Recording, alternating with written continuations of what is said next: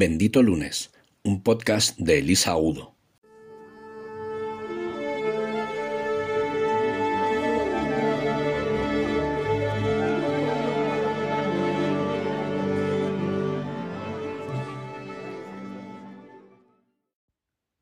Hola benditos. Hoy no traigo una anécdota personal, simplemente una noticia de actualidad, de semi-actualidad, porque hace varios días ya, pero bueno, para provocar un poco de, discusión o de, o de reflexión sobre todo. Supongo que sabéis que Elon Musk ha comprado Twitter por 44 billones de dólares. Bueno, sabéis que los billones los americanos les llaman a lo que nosotros llamamos 44 billones americanos son 44 mil millones de dólares, ¿vale? Y más allá de esto, que no me voy a meter a hacer eh, pues apreciaciones, porque bueno, sería infinito también hablar de Twitter, como hablar de, de Musk, como hablar de Bezos, como hablar de Amazon, en fin. Pero lo que os cuento es una anécdota de un, un tweet precisamente que he leído. Bueno, ya sabéis que Twitter no sé cómo será a partir de ahora, pero hasta hace nada era el vomitadero de toda la indignación de la sociedad. Básicamente es para lo que se usa esta red, por desgracia. Y entonces había alguien súper indignado diciendo que qué vergüenza, que cómo se podía gastar alguien ese dineral y que en vez de mm, eh, gastárselo en una compañía privada, que si lo que según dicen es eh, lo que quiere es cambiar el mundo y hacer el mundo mejor, que por qué no había cogido esos 44.000 millones, los había repartido entre los, bueno, casi 8.000 millones de personas que hay en el mundo y nos tocaban a 5 millones cada habitante. Entonces, bueno, primero la persona lo explicaba así como súper indignada y no sé si era, estaba de coña, pero me parece naif como poco el, pensamiento, pero bueno, ahí se queda.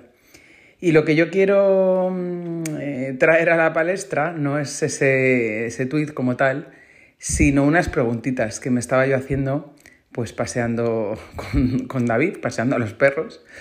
Eh, porque claro, parece muy honorable, ¿no? Dices, ah, pues sí, imagínate que es un filántropo y decide repartirlo, que por otro lado es lo que hacen otros filántropos que la gente odia, ¿no? Tipo eh, Bill Gates o tipo pues Ortega o bueno, quien sea, lo de repartir dinero o, donarlo a causas, eh, bueno, hay mucha gente también tiene sus propias opiniones, ¿no? Pero vamos a suponer que esto te parece bien, que estás de acuerdo y que quieres tus 5 millones. Yo te voy a hacer una pregunta que igual va a escocer. Em, ¿Qué pasaría si todos, no vamos a irnos al mundo mundial, ¿vale? Vamos a centrarnos, por ejemplo, en España. ¿Qué pasaría si a todos los españoles de repente nos dan 5 millones de, vamos a hacerlo fácil, de euros? Pues, ¿tú quién crees que te serviría mañana el café en el bar al que vas todos los días debajo de la oficina? ¿Qué digo yo?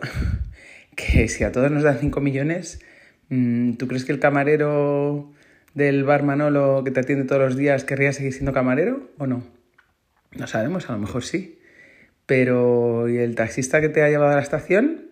¿Y el, no sé, el barrendero que ha barrido tu calle?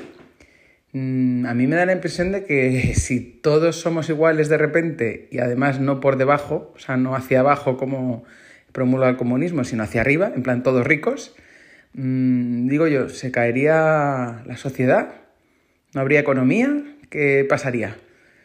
Porque claro, mm, las hipotecas, ¿qué, crees que pasaría? ¿Tú no crees que los bancos de repente eh, se les ocurría, oye, y si todo el mundo tiene tanta pasta, ¿para qué vamos a poner hipotecas de 300.000? Pues de 3 millones, si todo el mundo tiene 5, que menos que gastarse 3 en su casa. Así, una casita normal, ¿eh? no hablo de palacetes. Eh, así que igual, no sé, se multiplicarían. Me río yo de la inflación que tenemos ahora, eso sí sería una risa, varios ceros. Porque, claro, una persona que yo conozco, que no tiene, vamos, que es bastante sensato, tiene una teoría, pues muy, parece muy peregrina, pero que podría ser perfectamente, que es que en los años, hace décadas, cuando se incorporó la, mujer al mercado laboral, hubo una subida importantísima de, hipotecas, precisamente, que es una de las cosas que marca la economía doméstica, ¿no? Es el gasto mayor que tiene una familia, y que básicamente se duplicaron. Y la teoría que tiene esta persona es, hmm, a lo mejor alguien listo en un banco, que claro, los bancos están para ganar dinero, que es totalmente lícito porque son un negocio, alguien dijo, pero escucha, que ahora hay dos sueldos, mete bien ahí un cerito más o duplícalo, porque hay dos sueldos, pues ahora pueden pagar más. ¿Qué pasaría? ¿Qué pasaría? ¿Tú qué crees? Porque otra cosa que podría ocurrir también es que esos 5 millones que nos tocan a cada uno, algunos los podríamos utilizar para grandes causas o eh, puede ser, eh, digamos, eh, solidarias o no, grandes causas para uno mismo, ¿no? De, para cumplir tus sueños y para hacer cosas interesantes, no lo de tapar agujeros que dice todo el mundo en la lotería, pues para eso, para tener una vida mejor, para comprarte algo que te guste, una casa en la playa, o para, yo qué sé, o para estudiar, o para irte a hacer un viaje por el mundo, o lo que sea.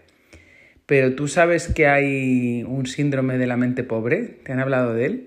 Es ese síndrome que hace que el porcentaje, mira, pues justo no me lo sé hoy, no te voy a mentir, pero que un porcentaje muy alto, altísimo, de la gente que gana la lotería eh, bien, no, no, no lo echado, no unos euritos, sino la gente que gana millones en la lotería, en menos de dos años eh, se lo ha fundido. Y eso da para otro podcast, pero eso tiene mucho que ver con que si no estás acostumbrado a tener abundancia, si no te han criado para saber generar riqueza y sobre todo si tienes la mente en carencia, lo más normal es que no sepas mantener ese dinero. El tema no es ganarlo, te puede venir de la nada. El tema es que sepas gestionarlo. Y digo yo, ¿cómo te rechinan estos conceptos que estoy lanzando al aire?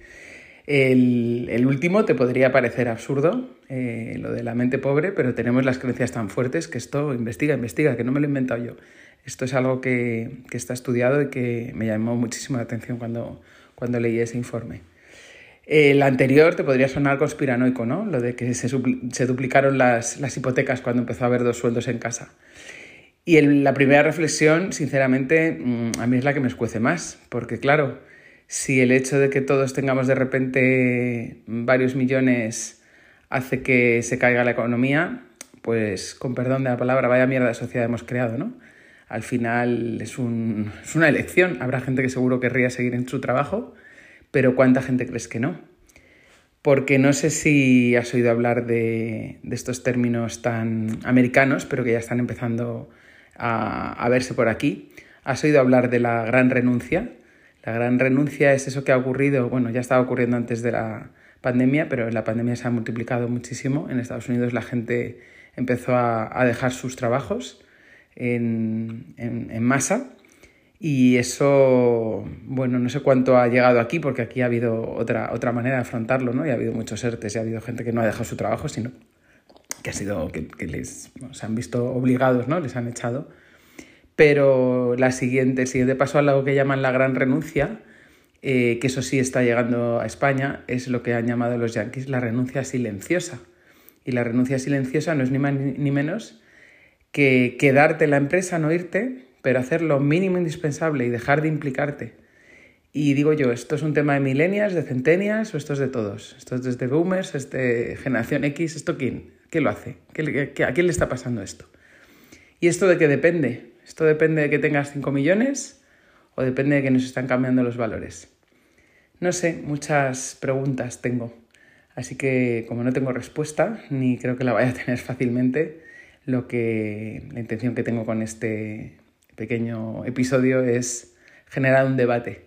Cuéntame tú qué piensas, cuéntame qué, qué, te parece esto, dime si te parece que estoy desvariando o dime si estás de acuerdo o tú qué harías. Es interesante que nos planteemos estas cosas. Soy Elisa Agudo y espero que tengas un bendito lunes.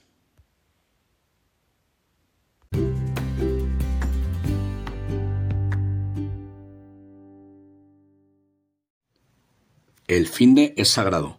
A partir de ahora, el lunes puede ser bendito. Puedes encontrarnos en las redes sociales como arroba benditolunes.com.